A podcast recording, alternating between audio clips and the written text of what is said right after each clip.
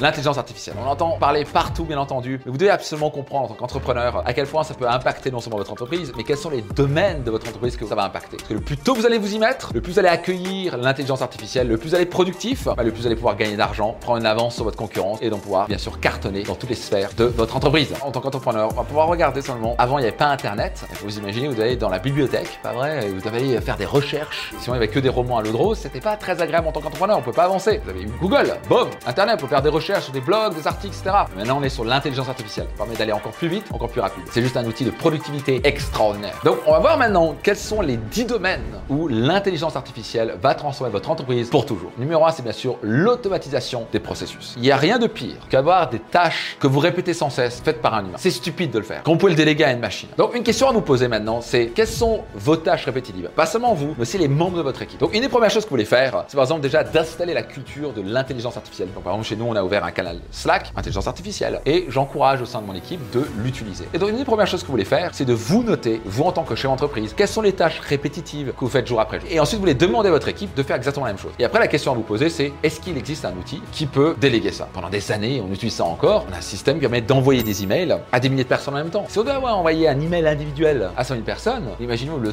temps perdu. Je devrais avoir 1000 personnes qui ont un email. Quand une simple machine peut envoyer 100 000 emails en un clin d'œil. C'est un gain de productivité énorme. Et la question suivante, est-ce qu'il existe des outils permet d'automatiser ces process? Autre domaine qui peut vous aider, c'est la prise de décision. Les outils d'intelligence artificielle peuvent maintenant analyser rapidement de grandes données, alors qu'avant il fallait peut-être 10 personnes spécialisées pour trier, organiser les données. Maintenant on peut vous dire autant pour les petites que les grandes entreprises, avec des données extrêmement claires, de pouvoir prendre des meilleures décisions et de prédire les tendances futures. Donc des outils bien sûr comme par exemple Zoho ou encore Tableau ou encore Google Analytics utilisent déjà l'intelligence artificielle, permet de réunir des données et pouvoir prendre des décisions plus stratégiques. Pour un exemple concret, on poster par exemple des articles de blog, Google Analytics peut organiser et le fait déjà en disant bah tiens c'est tant et tant de personnes et en fait on se rend compte que c'est plutôt les femmes entre 45 et 55 ans qui visitent notre site internet. Vous voyez maintenant on va parler aux femmes de 45-55 ans parce qu'on va découvrir qu'en fait c'est les gens qui visitent notre site et si on ne parle pas à eux ça va pas fonctionner. Donc la prise de décision est bien facilitée avec l'IA. Autre domaine qui est en train d'être révolutionné c'est le service client. Avant je parle de ça, je vous recommande pas de ne pas mettre d'humain. On parle pas ici de remplacer l'humain, on parle d'un outil qui va aider en plus de l'humain. Dans un monde au contraire